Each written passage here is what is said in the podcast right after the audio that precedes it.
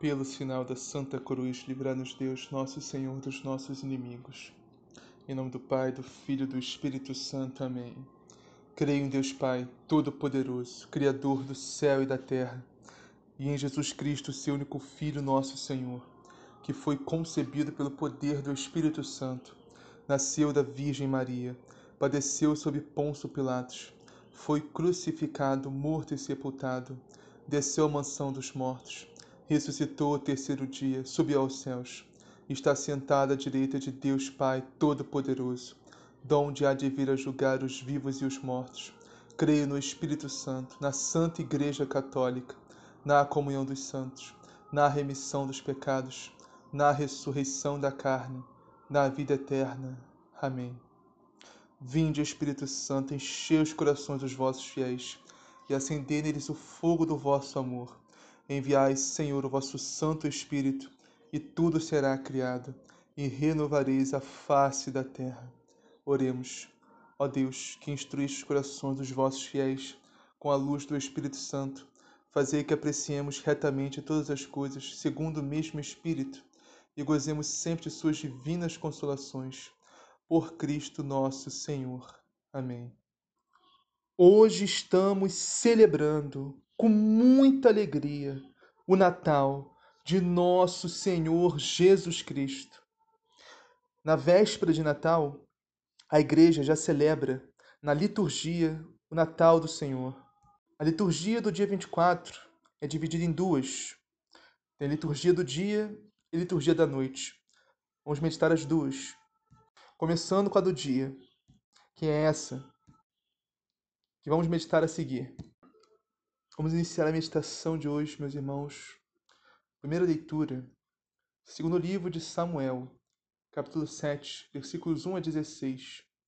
E começa assim: Tendo-se o rei Davi instalado já em sua casa, tendo-lhe Senhor dado a paz, livrando de todos os seus inimigos, ele disse ao profeta Natã: Vê, eu resido no palácio de cedro, e a arca de Deus está alojada numa tenda, ou seja, Davi, nesse momento, está num momento de paz, de tranquilidade, de glória, de esplendor. Ele olha ao redor, vê as riquezas, vê a glória que o Senhor lhe deu. Claro, meus irmãos, não podemos esquecer que a maior glória e esplendor não está nas riquezas desse mundo, nos palácios de cedros que se encontram por aí mas sim na alma que verdadeiramente ama a Deus e obedece através da sua lei, dos seus mandamentos, e o serve de todo o coração. Davi era um homem assim, segundo o próprio Deus, um homem segundo o coração de Deus. E podemos ver isso nessa passagem. Davi fica incomodado por estar vivendo num palácio caro, regado a ouro, cedro, e a arca da aliança de Deus está numa tenda isso mostra, meus irmãos, o amor, a gratidão que, que Davi tinha no coração para com Deus. E isso levou Davi, meus irmãos, a querer construir um templo para Deus. Mas no final, não foi Davi que construiu esse templo, foi Salomão, seu filho. Porque não era da vontade de Deus que Davi construíra esse templo. Por mais santo, louvável e agradável a Deus que fosse esse coração, essa intenção de Davi construir um templo para o Senhor. Não era a missão de Davi construir esse templo. Não fazia parte dos planos de Deus para Davi construir esse templo. Por mais santa, justa e louvável que fosse essa intenção de Davi de construir o templo para o Senhor. Portanto, meus irmãos, temos que entender os desígnios de Deus para a nossa vida. Muitas vezes é algo, algo que queremos por mais justo, santo e louvável que possa ser ou parecer aos nossos olhos, não é da vontade de Deus para nós. E para sermos felizes, temos que estar em conformidade com a vontade de Deus. Essa é a única forma verdadeira e genuína de felicidade que existe nesse mundo. Estar em conformidade com a vontade de Deus. Para isso, meus irmãos, temos que orar, temos que ler a palavra de Deus, temos que pedir ajuda. Talvez um diretor espiritual possa ajudar muito nessa questão de entendermos os desígnios de Deus para a nossa vida, entendermos o que Deus quer de nós e executarmos isso em nossas vidas. Então procure o sacerdote da paróquia que você frequenta e converse com ele. E para finalizar a meditação dessa primeira leitura, no final diz assim no versículo 12, 12 ao 16, diz assim: Quando chegar o fim dos teus dias e repousares com teus pais, então suscitarei depois de ti um filho teu e confirmarei a sua realeza. Eu serei para ele um pai, e ele será para mim um filho. Muitos anos essa passagem foi entendida como sendo Salomão, esse filho que Davi, esse filho de Davi que Deus ia suscitar e confirmar a realeza de Davi. Mas se pensarmos bem, não pode ser Salomão. Não pode ser nenhum dos filhos de Davi que vieram depois de Salomão. Porque tem esse versículo 16 que diz assim: Tua casa e teu reino serão estáveis para sempre, diante de mim, e o teu trono será firme para sempre. Ou seja, o reino humano de Davi ruiu, acabou, desmoronou. O reino humano de Salomão acabou, ruiu, desmoronou. Todos os outros filhos descendentes de Davi. Mas teve um, apenas um filho, um descendente de Davi, que o reino não ruiu, nem nunca ruirá, nem nunca acabará. E esse descendente é nosso Senhor Jesus Cristo, meus irmãos. E esse reino é o reino dos céus. Esse trono é o trono à direita de Deus Pai. Em Jesus Cristo, que é filho de Davi, por São José, a realeza de Davi é confirmada para sempre. Meditar agora o salmo de hoje, que é o salmo 88, que diz assim: Ele então me invocará, ó Senhor, vós sois meu Pai. Deus é nosso Pai, meus irmãos. Sois meu Deus, sois meu rochedo. Deus é o nosso rochedo, onde encontra a salvação. Em Deus nós encontramos a salvação. E a salvação de Deus tem um nome, e esse nome é Jesus. Não existe, meus irmãos, outro nome dado aos homens. Não existe outro nome na face da terra que os homens possam ser salvos a não ser o nome de Jesus. Jesus Cristo é a nossa salvação. Guardarei eternamente para ele a minha graça, e com ele firmarei minha aliança indissolúvel. Em Deus meus irmãos, nós somos abençoados em Jesus Cristo, com toda sorte de graça e bênção espiritual. Deus nos abençoa em Jesus Cristo. E essa aliança indissolúvel, firmada por Deus com nós, se chama Jesus Cristo. Se chama Igreja Católica Apostólica Romana, que é a única igreja de Cristo na face da terra se chama Santa Missa, que é a atualização do sacrifício de nosso Senhor Jesus Cristo de dois mil anos atrás no Calvário. Santa Missa atualiza esse sacrifício. É Jesus Cristo imolado no altar, em corpo, sangue, alma e divindade, que se dá ao Pai em expiação dos nossos pecados. A Santíssima Eucaristia, que é o corpo, sangue, alma e divindade de nosso Senhor Jesus Cristo, essa é a nossa aliança indissolúvel. Vamos agora meditar o Santo Evangelho que hoje está em Lucas, capítulo 1, versículos 67 a 79.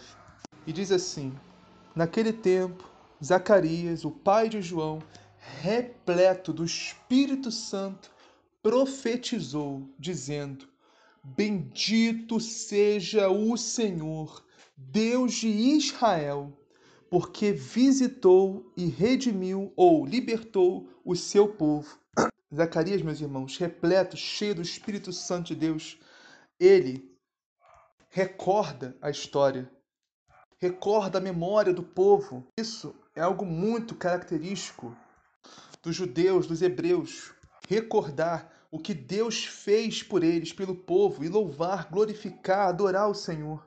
Ele diz aqui, ó, Ele bendisse o nome do Senhor, do Deus de Israel, porque visitou e libertou o seu povo. Ele está lembrando lá do Egito, quando o Senhor enviou seu servo Moisés para libertar o povo com um braço poderoso e libertou o povo da escravidão.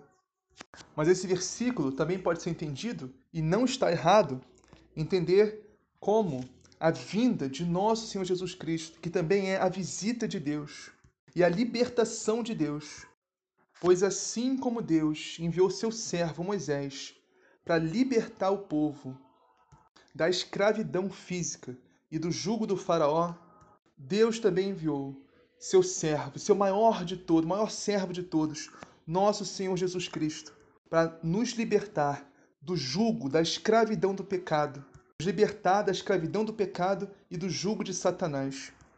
E ele continua: fez aparecer para nós uma força de salvação na casa de seu servo Davi, como tinha prometido desde outrora pela boca de seus santos profetas. Meus irmãos, todo o Antigo Testamento, todos os profetas profetizaram a vinda de Cristo.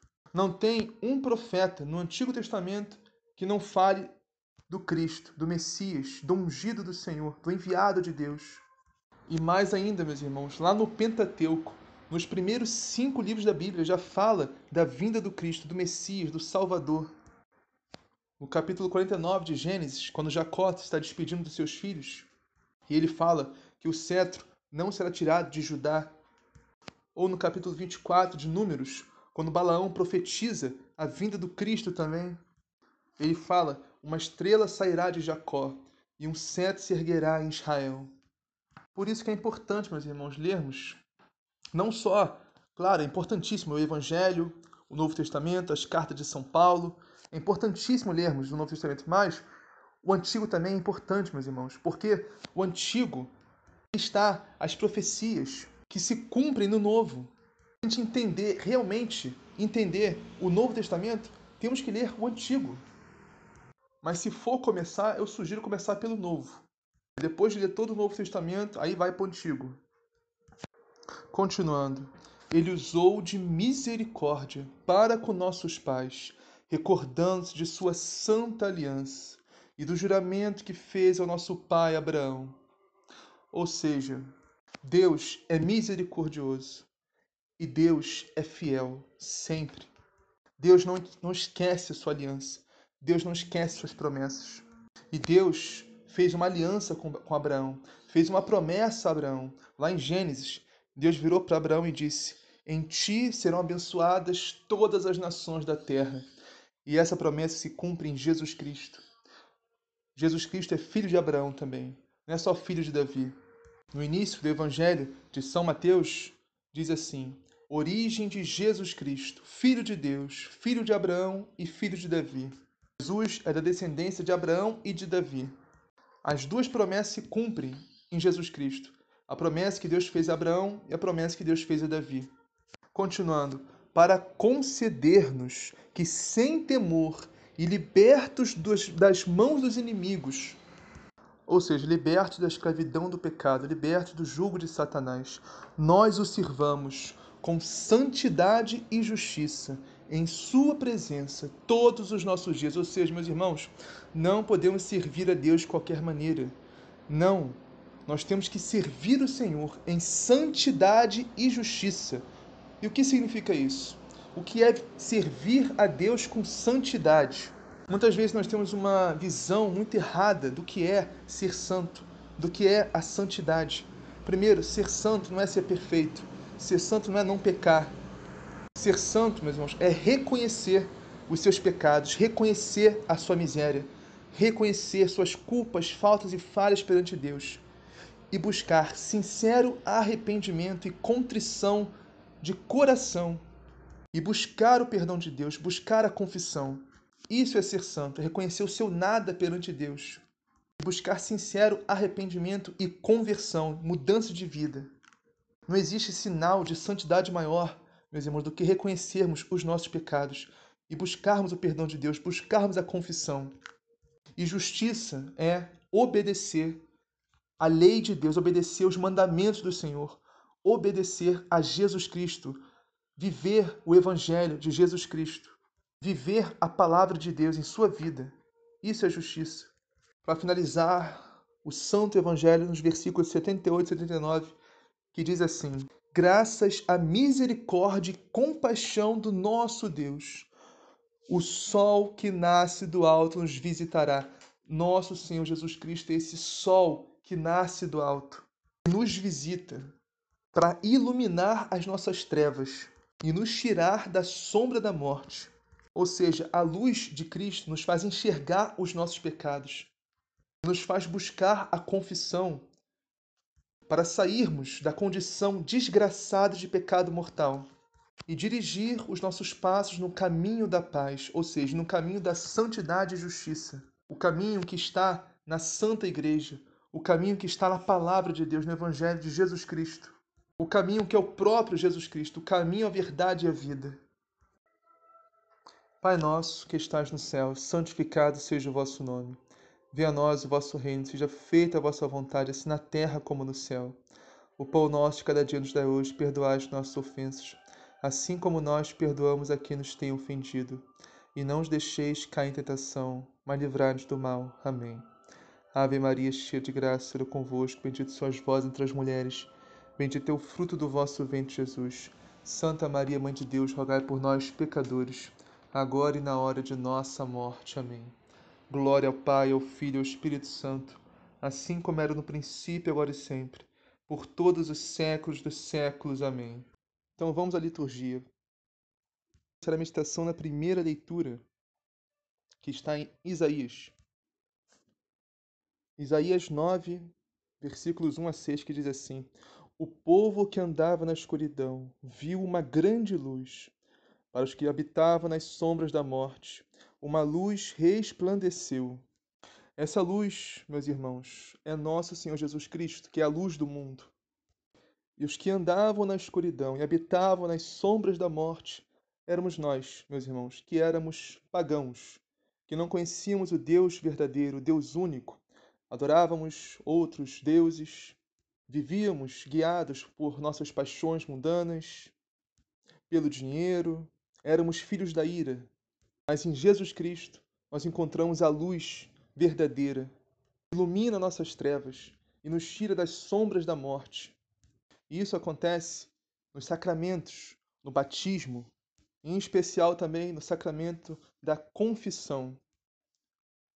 Porque quando nós cometemos um pecado mortal, quando nós estamos em pecado mortal, Melhor ainda, quando a gente vive em pecado mortal, sem se arrepender, sem buscar o perdão de Deus, sem nem se importar, nós estamos andando na escuridão, estamos habitando nas sombras da morte, porque nossa alma está na escuridão, nossa alma está morta. E para a luz de Cristo resplandecer em nós de novo, temos que enxergar os nossos pecados, nos arrepender coração contrito, genuíno e confessar os nossos pecados a Cristo através dos sacerdotes. Assim, a luz de Cristo volta a resplandecer em nós. E nós saímos das sombras da morte e da escuridão.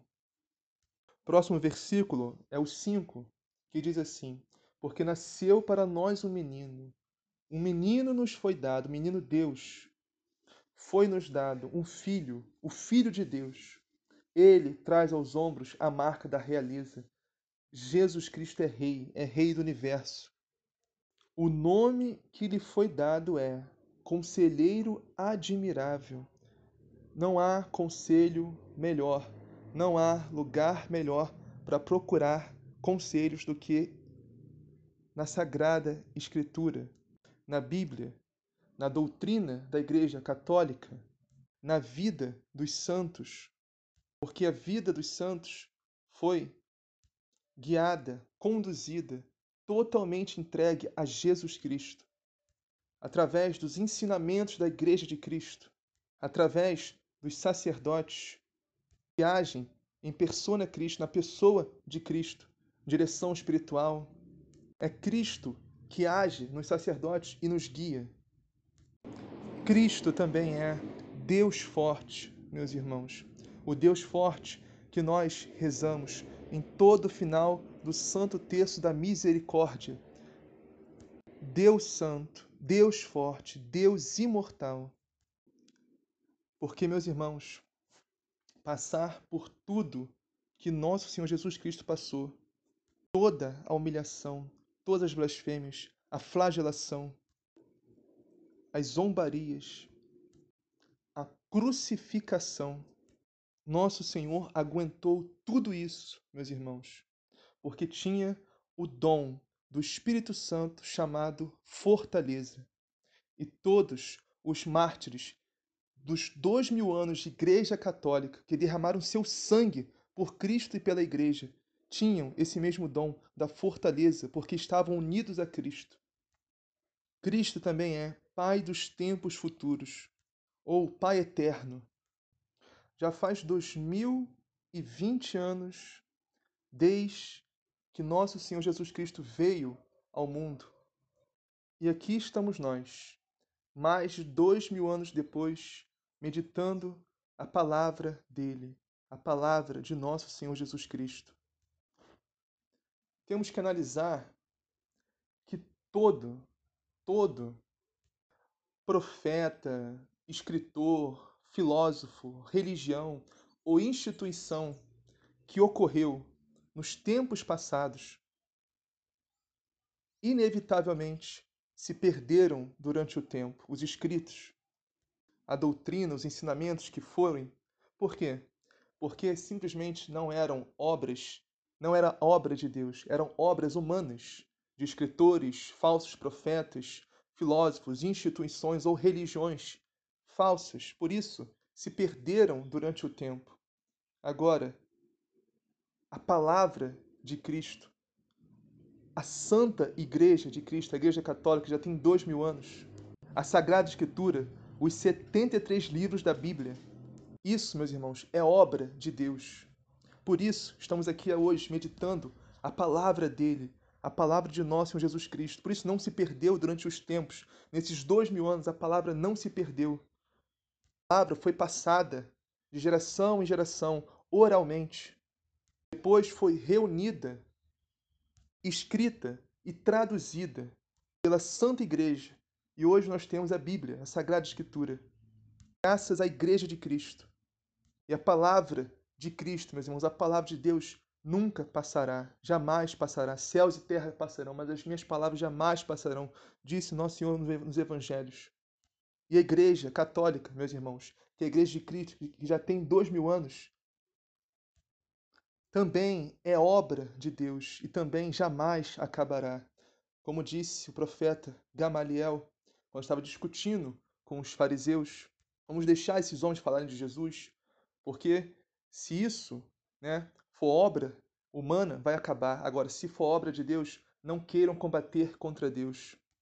Por isso, meus irmãos, Jesus é o Pai dos tempos futuros, porque Sua palavra jamais acabará, Sua igreja jamais acabará, até se unir a nosso Senhor Jesus Cristo. A igreja, que é a noiva, a esposa, se unir a nosso Senhor Jesus Cristo, que é o noivo, o esposo. Assim um dia viveremos eternamente com Cristo. Jesus também é o príncipe da paz.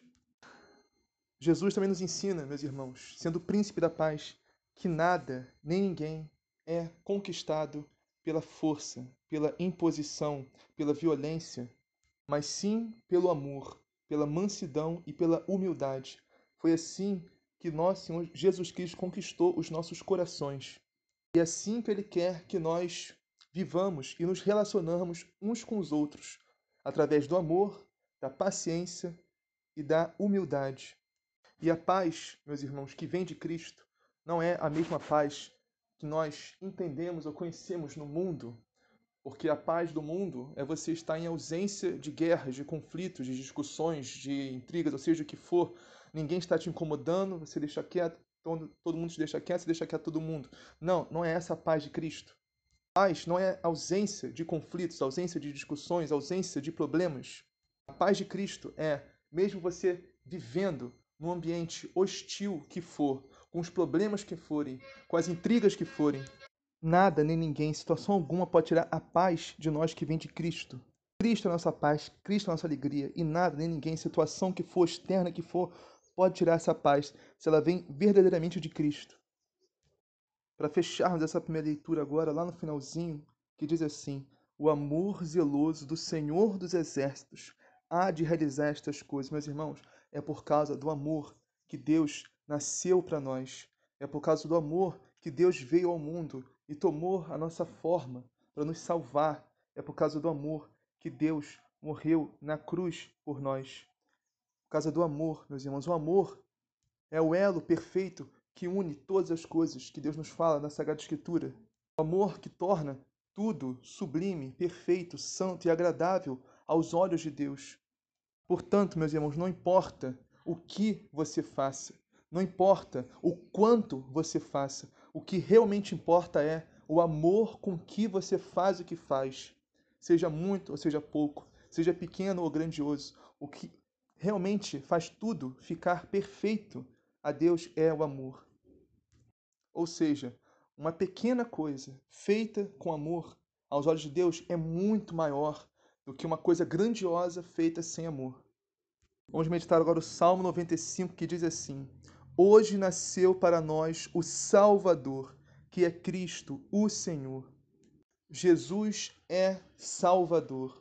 Jesus é Cristo. Jesus é Senhor. O menino que nos foi dado, o menino Deus, ele nos salva das garras do jugo de Satanás e nos salva dos nossos pecados. Ele é Cristo, ele é ungido do Pai, cheio repleto da graça e do Espírito Santo de Deus.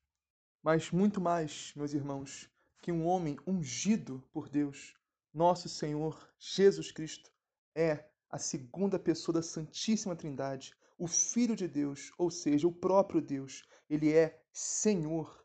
Ele é Senhor da vida, ele é Senhor da morte, ele é Senhor do passado, Senhor do presente, Senhor do futuro, Senhor do universo. Vamos meditar agora a segunda leitura que está em Tito, capítulo 2, versículos 11 a 14, que diz assim: Caríssimo, a graça de Deus se manifestou, trazendo salvação para todos os homens. E essa graça de Deus, meus irmãos, tem um nome, e o nome se chama Jesus Cristo. Por Cristo, com Cristo e em Cristo, a graça de Deus se manifesta a nós. E a nossa salvação também vem por Jesus Cristo. Não há nome na face da terra que os homens possam ser salvos, a não ser o nome de Jesus. A palavra nos fala. Continuando a leitura, ela nos ensina, ou seja, a graça de Deus, ela nos ensina a abandonar a impiedade e as paixões mundanas, ou seja, a graça santificante de Deus que habita em nós, através do seu Espírito Santo, através do próprio Jesus Cristo, que nos leva a abandonar a impiedade e as paixões mundanas. E temos que entender, meus irmãos, que paixão, quando a gente lê paixão na Bíblia, na Sagrada Escritura, nas cartas de Paulo fala muito também, paixão não é só, a gente lembra logo de um casal de jovens apaixonados, né? Quando um homem se apaixona por uma mulher, uma mulher se apaixona por um homem, e eles namoram, mas o namoro santo, o namoro em Deus, o namoro casto, não há problema algum nisso, nessa paixão. Mas a paixão que está falando aqui não é essa. A paixão é aquilo que nos move, que nos leva a pecar, que nos leva a nos afastar de Deus. Ou seja, tem pessoas que são apaixonadas pelo dinheiro, pessoas que são apaixonadas pelo prazer, tem pessoas que são apaixonadas pelas vanglórias do mundo. Tudo isso nos afasta de Deus. Paixão é tudo aquilo que há em nós, é a concupiscência, da carne, a concupiscência que nos leva a pecar, que nos leva a nos afastar de Deus. São paixões mundanas, né? Abandonar essas paixões mundanas e a viver neste mundo com equilíbrio, justiça e piedade, ou seja, viver com equilíbrio. E infelizmente o que nós vemos hoje em dia, meus irmãos, nessa geração que nós que eu faço parte, né, que nós fazemos parte, é desequilíbrio. Nós estamos desequilibrados emocionalmente, psicologicamente, afetivamente que mais há é desequilíbrio. Por quê? Porque nós colocamos a nossa felicidade, nós colocamos nosso bem, nossa alegria, nossa satisfação, nossa esperança em coisas ou pessoas, onde deveria estar em Cristo. Nós colocamos todo o nosso amor, toda a nossa vida, nossa esperança em algo desse mundo ou alguém, pessoa, uma criatura como nós, isso nos leva ao desequilíbrio, nos leva à falta de paz, consequentemente nos leva ao pecado, ao afastamento de Deus. O próximo item é justiça, ou seja, justiça é viver segundo a vontade de Deus, é fazer a vontade de Deus em nossa vida, viver conforme os mandamentos da lei do Senhor, é viver conforme os ensinamentos da Santa Igreja, é viver conforme a palavra de Deus, o Evangelho de Jesus Cristo. O próximo item é a piedade. Temos de ver com piedade. O que é piedade? Piedade é devoção a Deus. Piedade é amor, é misericórdia. Gente não tem devoção e amor e misericórdia, nos leva à impiedade, ou seja, nos leva a nos tornar ímpios. Ímpio vem de impiedade. Ímpio seria a abreviatura de impiedoso, porque nós não temos piedade do nosso próximo, dos nossos irmãos, não temos piedade de nós mesmos quando escolhemos viver no pecado, nos destruir, e não temos piedade nem mesmo de Deus, nem mesmo a Deus. Veio ao mundo para nos salvar, que nasceu, tomou nossa forma, um corpo mortal, e morreu por nós numa cruz para nos salvar. Escolhemos viver no pecado, escolhemos ser guiados por nossas paixões mundanas, escolhemos viver fora da palavra de Deus, fora dos mandamentos da lei do Senhor, fora da Santa Igreja de Cristo, nós nos tornamos impiedosos, ímpios. Isso tudo para quê, meus irmãos? Para quê viver na graça de Deus, viver com equilíbrio, viver com justiça e com piedade? Isso tudo, meus irmãos, nós estamos vivendo assim porque a nossa esperança não está nesse mundo. A nossa esperança não está nas coisas desse mundo. A nossa esperança não está nas pessoas desse mundo. A nossa esperança está em Jesus Cristo. A nossa esperança está na manifestação gloriosa de nosso Senhor, nosso Deus e Salvador, Jesus Cristo, na sua vinda gloriosa, onde há de vir para julgar os vivos e os mortos, como a gente confessa no nosso credo, em toda a Santa Missa no domingo. Nossa esperança está na ressurreição, na vida eterna, em termos um corpo glorioso, junto com nosso Senhor Jesus Cristo um dia, junto com a Virgem Maria Santíssima e vivermos eternamente com eles no céu. Essa é a nossa fé, essa é a nossa esperança. E como diz o final dessa leitura agora, para finalizarmos essa segunda leitura, Cristo se entregou por nós, Jesus se entregou por nós para nos resgatar de toda maldade, Cristo se entregou por nós para nos resgatar, nos tirar das garras de Satanás, nos tirar dos nossos pecados, nos livrar de toda maldade e nos purificar. Cristo nos purifica através do santo batismo, através dos sacramentos da Santa Igreja, em especial a confissão e a Eucaristia. A cada confissão somos purificados por Cristo, a cada comunhão de corpo e sangue de nosso Senhor Jesus Cristo, nós somos purificados por Ele. Isso tudo Deus, Jesus fez por nós para nos tornar um povo, um povo que lhe pertença, um povo, esse povo é a igreja de Cristo, é a igreja católica, que é o novo povo de Deus. Um povo para se dedicar à prática do bem, a praticar o bem. Como nós praticamos o bem? O primeiro passo é ouvir, ouvindo a Deus, ouvindo a palavra de Deus, guardando no coração e praticando, ou seja, praticando a palavra de Deus, vivendo a palavra de Deus, lendo o Evangelho de Jesus Cristo, entendendo, guardando no coração e colocando em prática.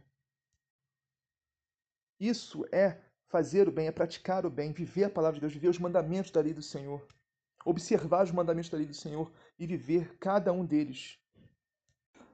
Vamos meditar agora o Evangelho que está em Lucas, capítulo 2, versículos 1 a 14 e diz assim: Aconteceu que naqueles dias César Augusto publicou um decreto ordenando o recenseamento de toda a terra. Este é o primeiro recenseamento. Foi feito quando Quirino era governador da Síria, ou seja, o governador daquela época ordenou que fosse feito um recenseamento de todo o povo. Né? E todos iam registrar-se, cada um na sua cidade natal. Agora, por ser da família e da descendência de Davi, José subiu da cidade de Nazaré, na Galiléia, até a cidade de Davi, chamada Belém, na Judéia. José, filho de Davi, que o anjo falou no, no anúncio, quando apareceu a José em sonho.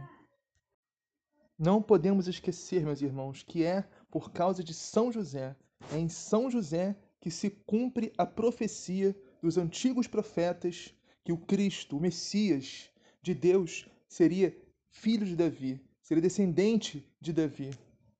Então, São José pegou sua esposa Maria e seu filho Jesus e foi até Belém, Curiosamente, e não por coincidência, Belém significa a casa do pão, Bet Além, casa do pão. É a imagem do Deus, nosso Senhor Jesus Cristo, que se faz pão e nos alimenta através da sua santa igreja, na Santíssima Eucaristia, em toda a Santa Missa. Então ele foi para registrar-se com Maria, sua esposa, que estava grávida. Enquanto estavam em Belém, completaram-se os dias do parto. E para nós também, meus irmãos, darmos à luz o Cristo, nós temos que estar em Belém. E o que significa isso? Significa para nós resplandecermos a luz de que é Cristo em nós, temos que estar na igreja. A gente resplandece a luz de Cristo quando a gente vive a palavra de Deus, a gente obedece os mandamentos do Senhor, a gente obedece os ensinamentos da Santa Igreja. Assim, a luz que é Cristo irradia através de nós. E assim, entre aspas, a gente dá a luz o Cristo ao mundo. A primeira leitura de hoje, início da primeira leitura de hoje, Cristo é a luz que veio ao mundo. Quando nós estamos em Cristo, estamos vivendo na graça de Deus, obedientes às palavras do Senhor, obedientes à sua santa igreja. Essa luz que é Cristo resplandece através de nós. Cristo é visto através de nós. Para isso, nós precisamos estar em Belém, ou seja, precisamos estar na igreja. Em Belém para completar-se o parto, ou seja, precisamos estar na igreja para um dia a luz de Cristo resplandecer em nós. Nós termos um encontro pessoal com Jesus Cristo, batismo no Espírito Santo, mudarmos completamente nossa vida, radicalmente, nossa mente, nosso coração, metanoia, conversão. Isso é completar-se o parto. Um dia a luz de Cristo resplandeça em nós e através de nós.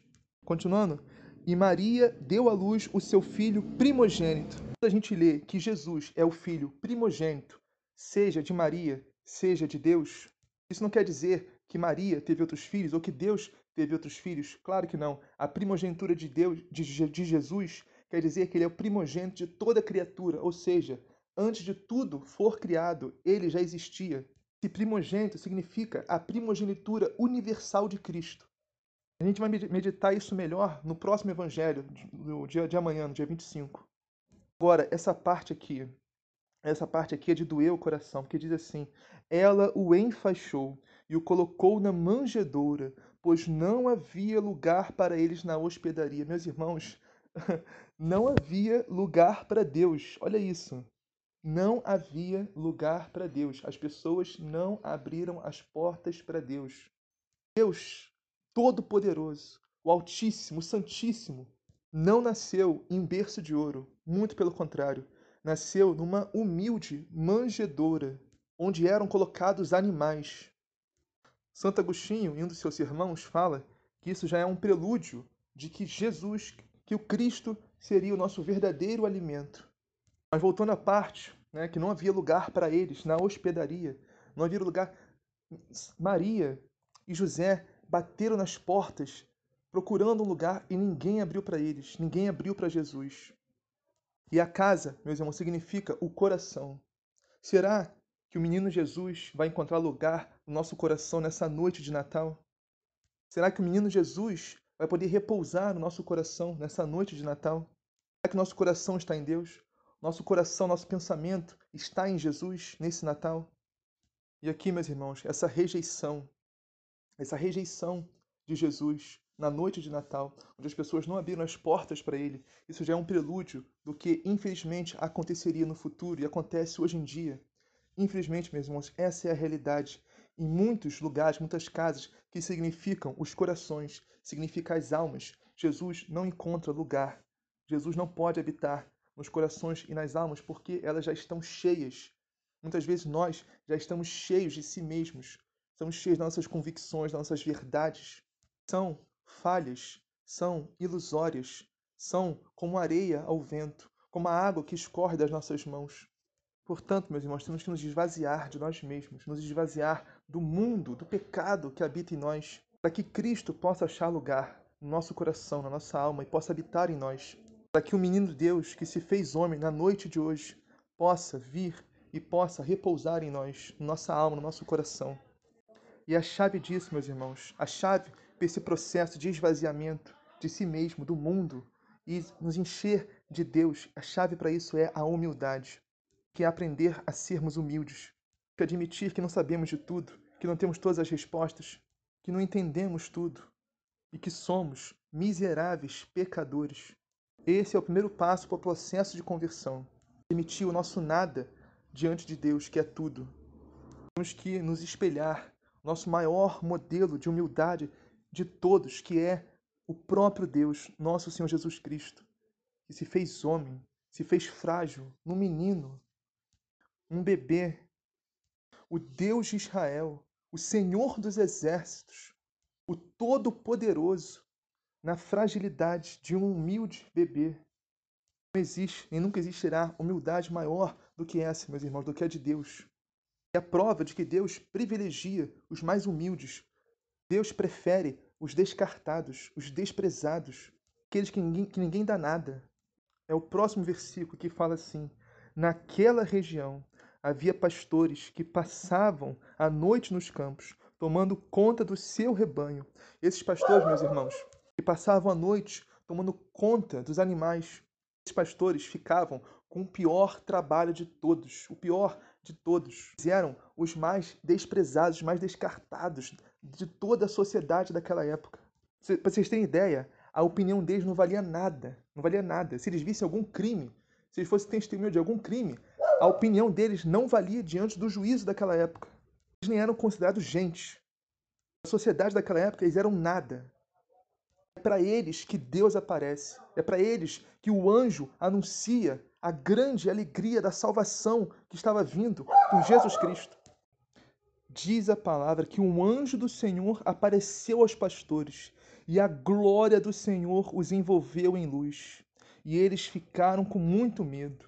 O anjo, porém, disse aos pastores: Não tenhais medo, eu vos anuncio uma grande alegria que será para todo o povo. Ou seja, essa alegria não é só para José e Maria, essa alegria não é só para os pastores, essa alegria é para todo o povo, é para nós, meus irmãos, é para todos nós. Essa alegria é Jesus Cristo, o nascimento do nosso Senhor, do nosso Salvador, do nosso Deus.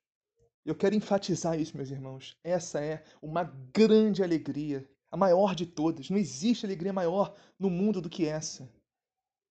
Saber que Deus nasceu e veio ao mundo para nos salvar em Jesus Cristo.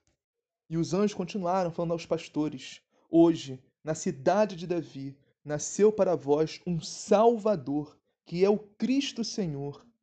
Isto vos servirá de sinal. Encontrareis um recém-nascido envolvido em faixas e deitado numa manjedoura. E de repente juntou-se ao anjo uma multidão da corte celeste que cantavam louvores a Deus, dizendo: Glória a Deus no mais alto dos céus e paz na terra aos homens por ele amados. Meus irmãos, não dá para colocar em palavras o que, que esses pastores, esses humildes pastores, viram a glória de Deus através dos anjos cantando louvores a Deus que nasceu para nós. Meus irmãos, é, é, é, sem palavras, não dá para imaginar o que, que esses pastores viam, esses humildes pastores, esses homens que eram os mais desprezados, descartados, eram considerados lixo, considerados nada. Deus escolheu eles. Deus escolheu eles justamente por isso. Mostrar, meus irmãos, que o pensamento de Deus não é o nosso pensamento, os sentimentos de Deus não é os nossos sentimentos, a lógica de Deus não é a nossa lógica. Infelizmente, nesse mundo, você só vale pelo que você tem, você só vale pelo dinheiro que você tem, pelo que você pode dar, ofertar, oferecer. Mas, meus irmãos, para Deus, de nada vale isso. Para Deus, o que conta, o que vale, é o que você tem no coração, o que você é por dentro, não por fora. Isso, meus irmãos, que Deus privilegia os mais pobres, os irmãos mais necessitados, aqueles mais excluídos, desprezados, descartados pela sociedade. Esse versículo aqui é o mais lindo de todos do Evangelho que diz assim: glória a Deus no mais alto dos céus. Temos que dar glória a Deus, meus irmãos, por tudo, tudo que nós temos, tudo que nós somos, tudo que nós fazemos, tudo que nos acontece. Temos que dar glória a Deus por tudo. Nossa vida tem que ser um hino de louvor a Deus. Mas principalmente, meus irmãos, temos que dar glória a Deus por ter, por ter nos dado o seu Filho amado, por ter nos dado Jesus Cristo, seu bem mais precioso, seu Filho unigênito. Tudo que Deus tinha de mais precioso, que é o seu Filho, ele nos deu. Portanto, meus irmãos, temos que dar glória a Deus por isso. Glória a Deus no mais alto dos céus. E paz na terra aos homens por ele amados. O que significa isso? Paz na terra aos homens por ele amados. Significa que Deus ama apenas alguns homens? Não, meus irmãos, não é isso. Aqui, os homens significa a humanidade. Deus ama a todos nós, meus irmãos, por algo que tenhamos feito ou merecido, porque simplesmente porque Deus nos ama. Não é um mérito nosso, é graça de Deus. Então, paz na terra aos homens por ele amados significa paz à humanidade que Deus ama, que somos nós. E Cristo morreu por nós na cruz quando ainda éramos pecadores. Mostra o amor incondicional de Deus por nós. Não por alguns de nós, que Deus não faz exceção de pessoas, mas por todos nós, meus irmãos. Deus quer que todos nós cheguemos ao conhecimento dele. Todos nós nos salvemos em Jesus Cristo. Assim seja, amém. Pai nosso que estás no céu, santificado seja o vosso nome, venha a nós o vosso reino. Seja feita a vossa vontade, assim na terra como no céu. O pão nosso cada dia nos dá hoje, perdoai as nossas ofensas, assim como nós perdoamos a quem nos tem ofendido. E não os deixeis cair em tentação, mas livrai do mal. Amém. Ave Maria, cheia de graça, o Senhor é convosco. Bendita sois vós entre as mulheres, bendito é o fruto do vosso ventre, Jesus. Santa Maria, Mãe de Deus, rogai por nós, pecadores, agora e na hora de nossa morte. Amém. Glória ao Pai, ao Filho e ao Espírito Santo, assim como era no princípio, agora e sempre, por todos os séculos dos séculos. Amém. Vamos iniciar a meditação de hoje na primeira leitura. Isaías, capítulo 52, versículos 7 a 10, que diz assim: Como são belos, andando sobre os montes, os pés de quem anuncia a, e prega a paz, de quem anuncia o bem e prega a salvação, e diz a Sião, reina teu Deus, ou seja, quem prega a paz, anuncia a salvação e diz: Reina teu Deus. São belos os pés dando sobre os montes, ou seja, está falando de nosso Senhor Jesus Cristo, que veio para pregar a paz e anunciar a salvação que vem de Deus e dizer que Deus reina. E o mais lindo de tudo isso, meus irmãos, é o que o Senhor, o próprio Jesus Cristo, nos incumbiu dessa missão, essa missão tão linda e bela que Ele próprio fez e faz ainda hoje em dia através de nós, através da pregação, da evangelização. Quando nosso Senhor disse: Ide pelo mundo e pregai o evangelho a toda criatura. Ele não disse isso, meus irmãos, só para os apóstolos. Ele não disse isso só para nossos bispos, sacerdotes. Disse isso para cada um de nós, para cada batizado. Todos nós somos chamados a evangelizar, a pregar a palavra de Deus, a pregar a paz do Evangelho de Jesus Cristo, anunciar a salvação que Deus nos dá em Jesus Cristo. Próximo versículo: Ouve-se a voz de teus vigias. Eles levantam a voz, estão exultantes de alegria. Sabem que verão com os próprios olhos o Senhor voltar a Sião. Nós, meus irmãos, somos os vigias do Senhor. Nós temos que esperar no Senhor que levantar a nossa voz através da pregação, da evangelização, que exultar de alegria no nosso Deus, exultar de alegria no Senhor, porque nós sabemos que um dia nós veremos com nossos próprios olhos o Senhor voltando, seja aqui, ainda vivos, quando o Senhor voltar, ou seja, no pós-morte, já na eternidade, nós veremos o Senhor voltar de uma maneira ou de outra. Temos que vigiar, ou seja, temos que permanecer em estado de graça. Vigiai e orai, para não cair em tentação. O Senhor nos disse, pouco antes de iniciar a sua paixão, lá no jardim do Horto das Oliveiras, no Getsemane, antes de se entregar por nós, o Senhor disse: Vigiai e orai. Temos que vigiar a todo instante, temos que orar a todo instante, para perseverarmos na graça de Deus. Podemos exultar de alegria no Senhor quando o Senhor voltar. Próximo versículo: Alegrai-vos e exultai ao mesmo tempo, ó ruínas de Jerusalém. O Senhor consolou seu povo e resgatou Jerusalém. Meus irmãos, temos que nos alegrar e exultar ao mesmo tempo, porque o Senhor nos tirou da nossa ruína. Jerusalém somos nós, Jerusalém é a igreja, Jerusalém é a nossa alma que estava em ruínas pelo pecado de Adão e Eva, pelos nossos próprios pecados, pelas trevas, pela escuridão que nos cercavam, que estavam em nós. A alma estava em ruínas e ela foi restabelecida por Jesus Cristo.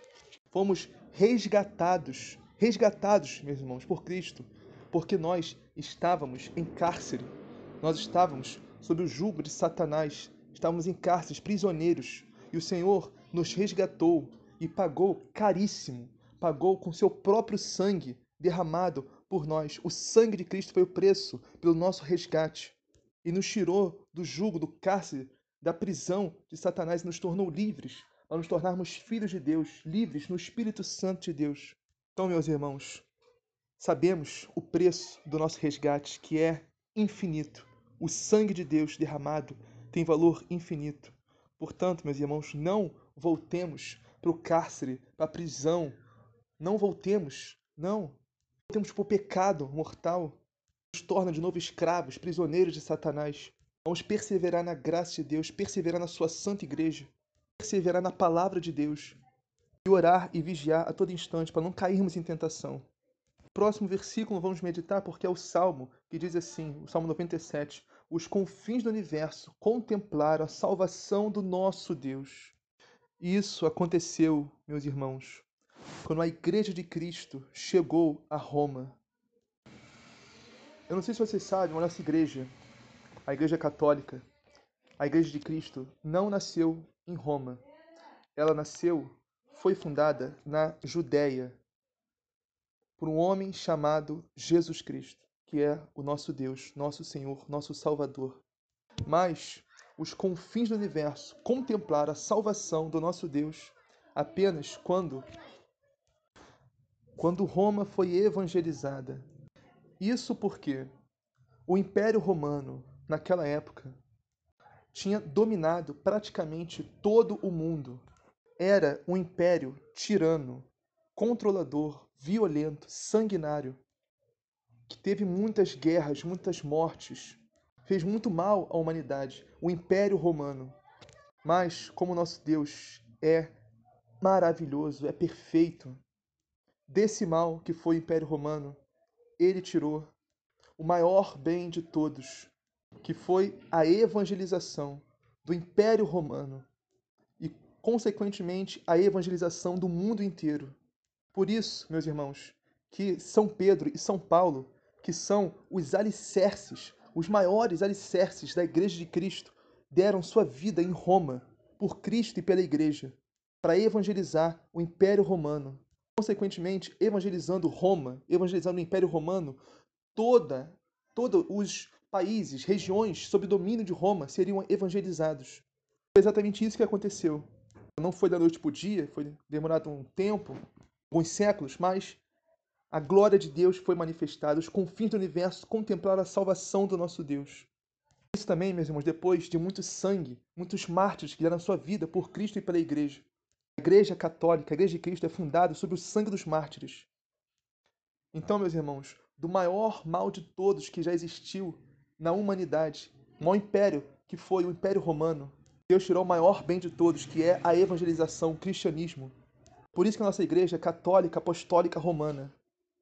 Católica significa universal, ou seja, é do mundo inteiro. Apostólica, que vem dos apóstolos.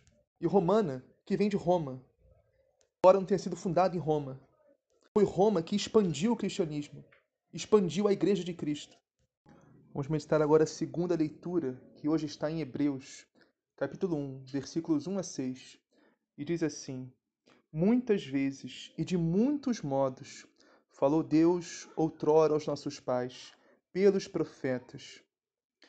Meus irmãos, toda a palavra de Deus no Antigo Testamento é Deus que nos fala através dos seus santos profetas.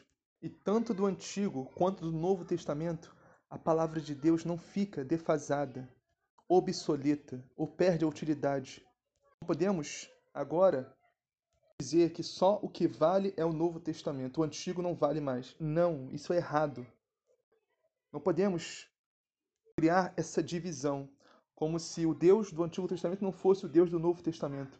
E é, meus irmãos, é o mesmo Deus, porque Deus é imutável.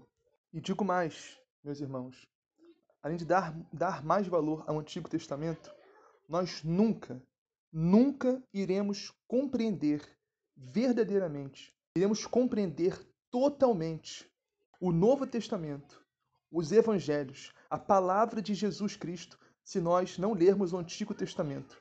Nunca vamos entender completamente, totalmente, em sua plenitude, a palavra de Deus sem lermos o que os antigos profetas falaram no Antigo Testamento.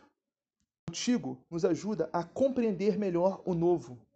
Se nós não lermos, não entendermos o Antigo Testamento, nós nunca vamos compreender em sua plenitude a grandiosidade da obra de salvação que Deus faz em Jesus Cristo. Então, antigamente, Deus nos falou pelos profetas, mas nestes dias, que são os últimos, ou seja, há dois mil anos atrás, nós estamos nos últimos dias, na plenitude do tempo, nos dias finais. Nestes últimos dias, ele nos falou por meio do Filho, a quem constituiu herdeiro de todas as coisas e pelo qual também ele criou o universo. Cristo é herdeiro de todas as coisas. Cristo é herdeiro de tudo pelo qual ele criou o universo, ou seja, Deus é herdeiro de tudo, porque ele criou tudo. Deus criou o universo, Jesus criou o universo. Só por isso, meus irmãos, entre aspas, né? Só, pois já seria digno de ser herdeiro de tudo. Mas muito mais do que isso, mesmo, muito mais por ser filho de Deus, por ter natureza divina.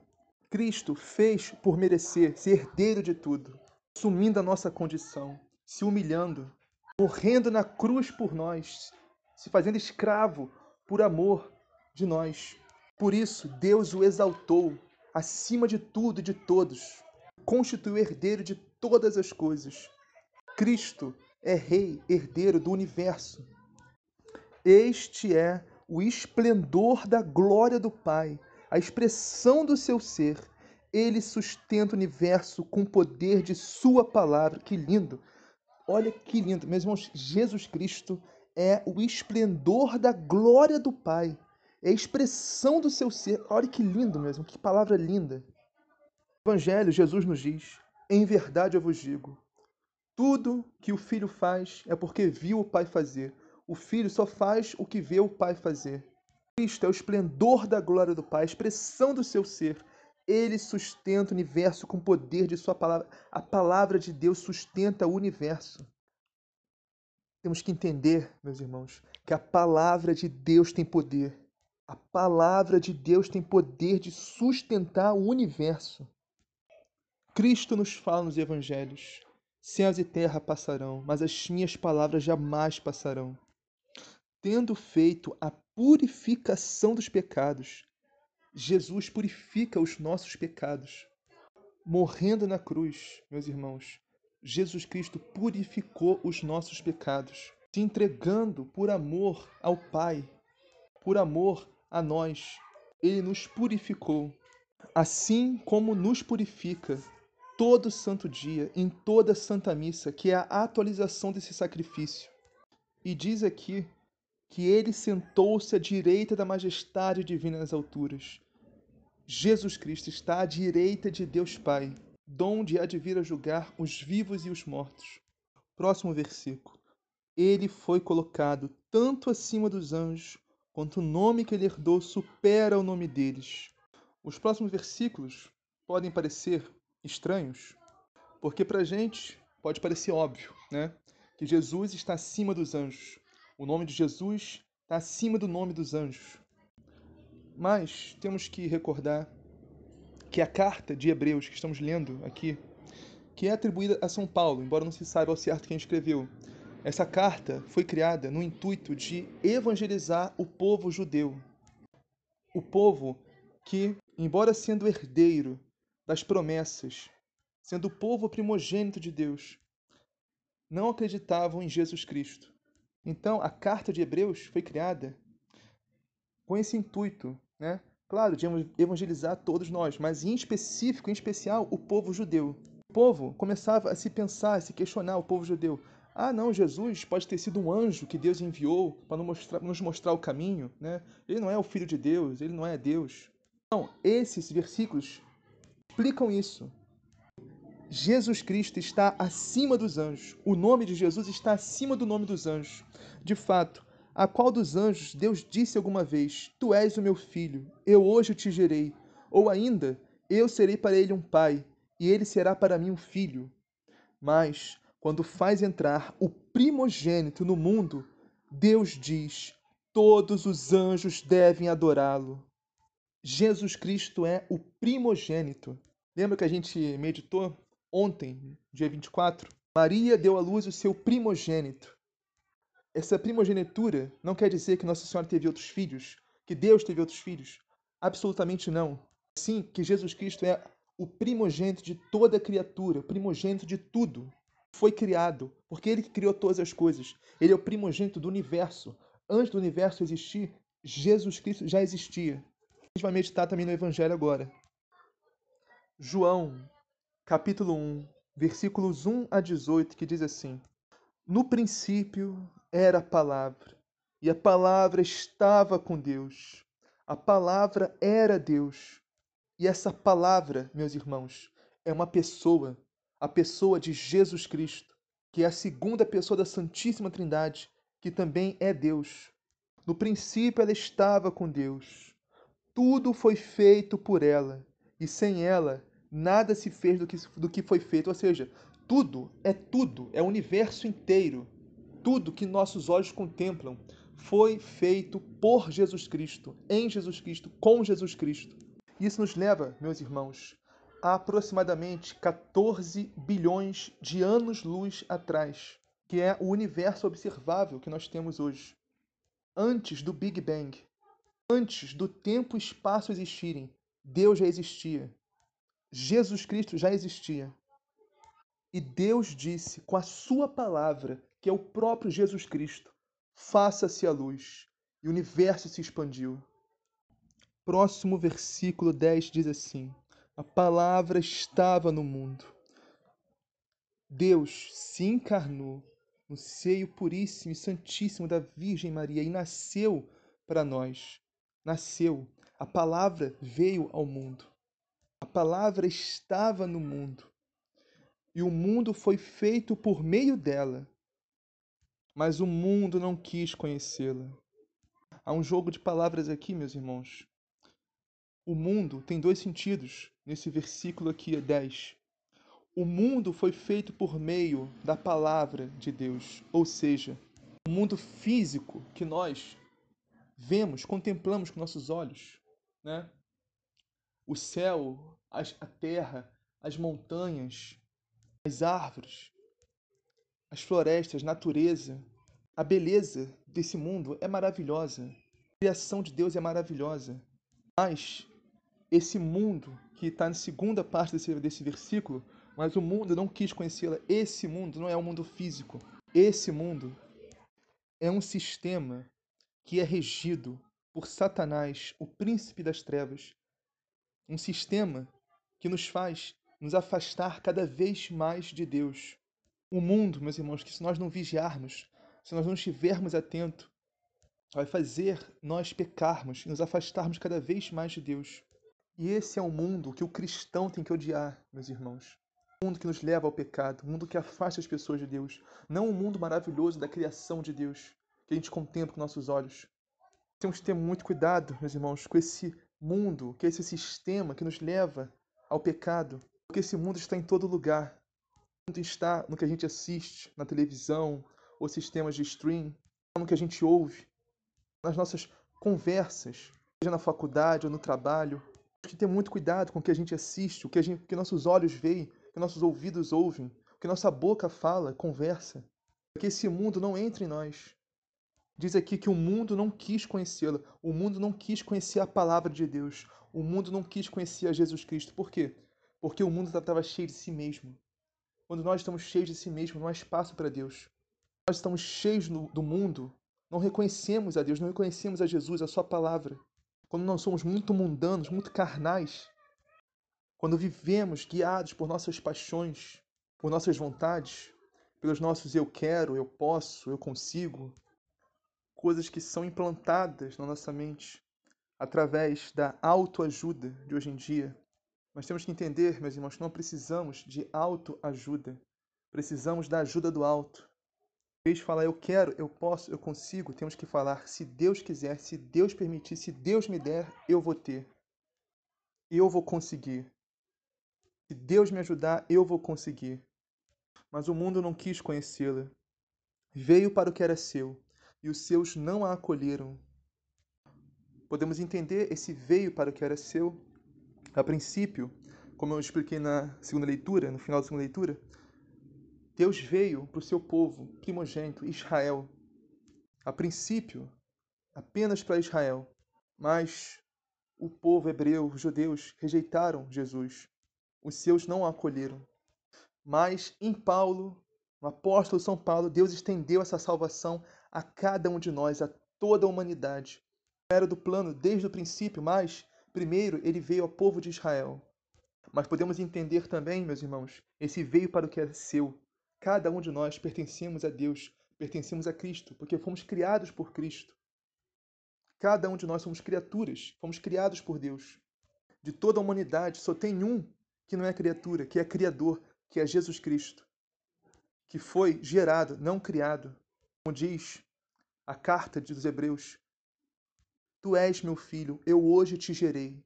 Então, todos nós pertencemos a Cristo, todos nós somos de Cristo, cada um de nós. Não só o povo de Israel, mas cada um de nós pertencemos a Deus.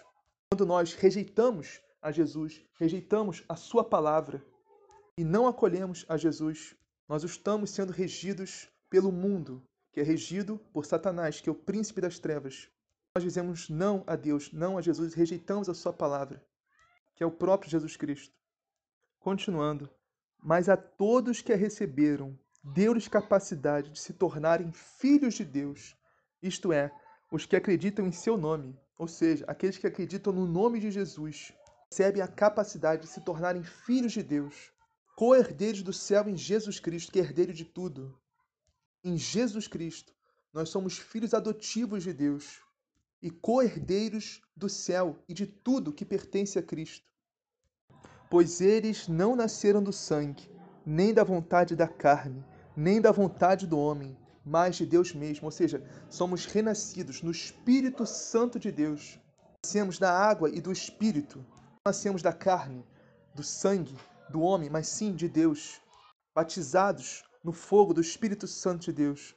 E assim conhecemos a Jesus Cristo, um encontro pessoal com Jesus Cristo, um encontro pessoal com Cristo, conhecer a Deus, conhecer a Jesus, nos dá esse batismo do Espírito Santo. Renascemos, não da carne, mas do Espírito. E a palavra de Deus se fez carne e habitou entre nós. O Verbo, o Logos, Jesus Cristo, que é a palavra de Deus, que é uma pessoa, segunda pessoa da Santíssima Trindade palavra de Deus é Jesus Cristo. Portanto, meus irmãos, não podemos diminuir Deus, não podemos reduzir Jesus a um livro, que no caso é a Bíblia. Sim, por mais sagrado que seja, a Bíblia é sagrada. A Bíblia é a palavra de Deus. Mas a palavra de Deus não é só a Bíblia. A palavra de Deus é uma pessoa. O Logos, o Verbo eterno, é Jesus Cristo. Repetindo para fixar bem isso. Sim, a Bíblia é a palavra de Deus. Todos os 73 livros é a palavra de Deus. Mas a palavra de Deus não é só a Bíblia. A palavra de Deus é o Verbo, é o Logos, é Jesus Cristo, que se encarnou, que veio a nós, que habitou entre nós, está presente entre nós até hoje, em corpo, sangue, alma e divindade, através das espécimes eucarísticas o Santíssimo Sacramento de Amor. Portanto, meus irmãos, não podemos fazer da Bíblia um Deus. A nossa Bíblia não é Deus. A nossa Bíblia, o nosso Deus é Jesus Cristo. A Bíblia é um instrumento que Deus nos dá para chegarmos a Ele. Agora no versículo 17: Pois por meio de Moisés foi dada a lei, mas a graça e a verdade nos chegaram através de Jesus Cristo, ou seja, por Moisés, Deus nos entregou a sua lei, ou seja, os mandamentos. Mas nós, meus irmãos, sendo criaturas tão miseráveis, tão falhas, tão pecadoras, a lei não era suficiente para nós. Para nós conhecermos a Deus, para nós obedecermos e amarmos a Deus. Seja, ou seja, é um processo. Primeiro temos que conhecer a Deus. Aí, conhecendo, vamos amá-lo. E amando, vamos obedecer a sua lei, a sua palavra. Por isso, meus irmãos, só a lei por si só não era suficiente. Para o nosso coração duro, imperdenido, nosso coração de pedra, a lei não era suficiente. Isso que nosso Senhor nos fala. Por meio de Moisés foi dada a lei, mas a graça e a verdade nos chegaram através de Jesus Cristo, ou seja, é pela graça de Deus. A verdade, que é o próprio Jesus Cristo, o caminho, a verdade e a vida, que nós temos a capacidade de conhecer a Deus, de amar a Deus e de obedecê-lo. Aí sim, de viver a sua lei, viver os seus mandamentos, viver a sua palavra, através da graça que vem de Jesus Cristo, da graça santificante que habita em nós, do Espírito Santo de Deus que habita em nós, que faz o nosso coração de pedra se tornar um coração de carne, um coração pulsante de amor a Deus.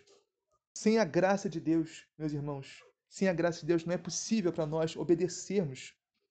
Sem a graça de Deus não é possível para nós, primeiro, conhecermos a Deus. E após conhecê-lo, amá-lo.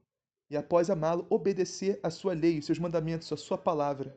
Porque, meus irmãos, não é possível amar aquilo a quem não se conhece. Não é possível obedecer a quem não se ama. Só através do amor que a graça de Jesus Cristo nos dá, nós temos a capacidade de obedecer a Deus e os seus mandamentos, a sua lei.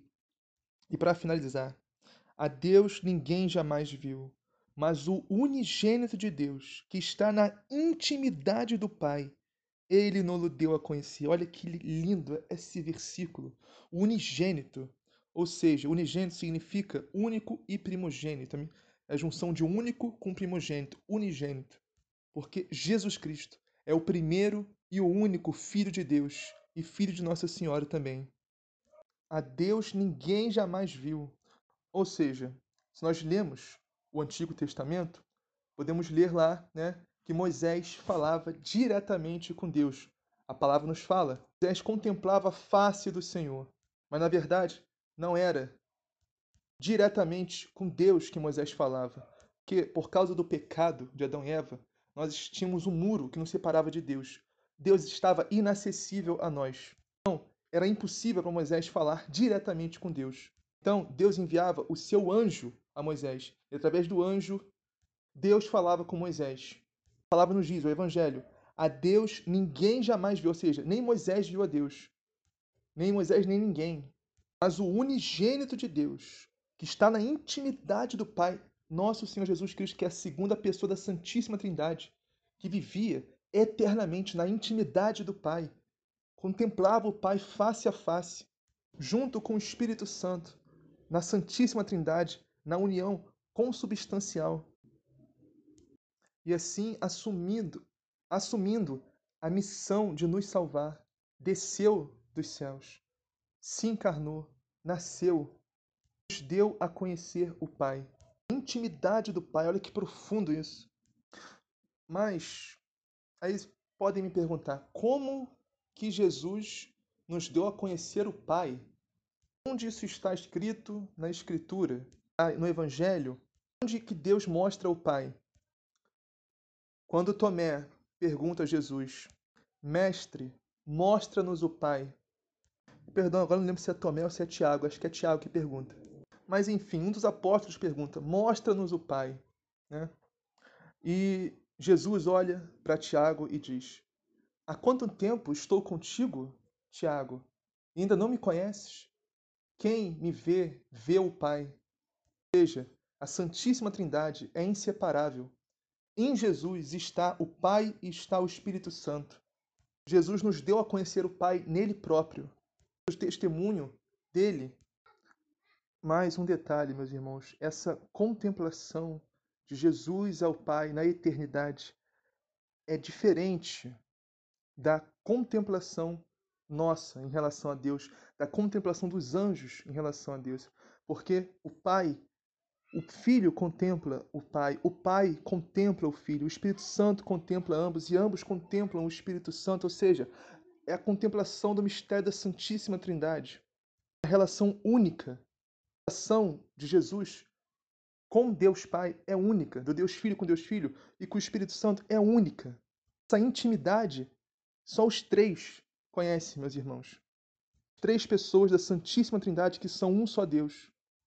Mas se querem uma passagem onde Jesus demonstra, na minha opinião, claramente quem é o Pai, está em Lucas, capítulo 15, versículos 11 a 31.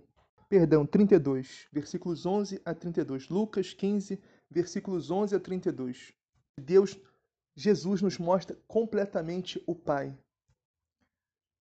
É isso. Pai nosso, que estás no céu, santificado seja o vosso nome. Venha a nós o vosso reino, seja feita a vossa vontade, assim na terra como no céu. O pão nosso cada dia nos dá hoje, perdoai as nossas ofensas, assim como nós perdoamos a quem nos tem ofendido. E não os deixeis cair em tentação, mas livrai-nos do mal. Amém. Ave Maria, cheia de graça, o Senhor é convosco, bendito sois vós entre as mulheres, Bendito é o fruto do vosso ventre, Jesus. Santa Maria, Mãe de Deus, rogai por nós, pecadores, agora e na hora de nossa morte. Amém. Glória ao Pai, ao Filho e ao Espírito Santo, assim como era no princípio, agora e sempre, por todos os séculos dos séculos. Amém.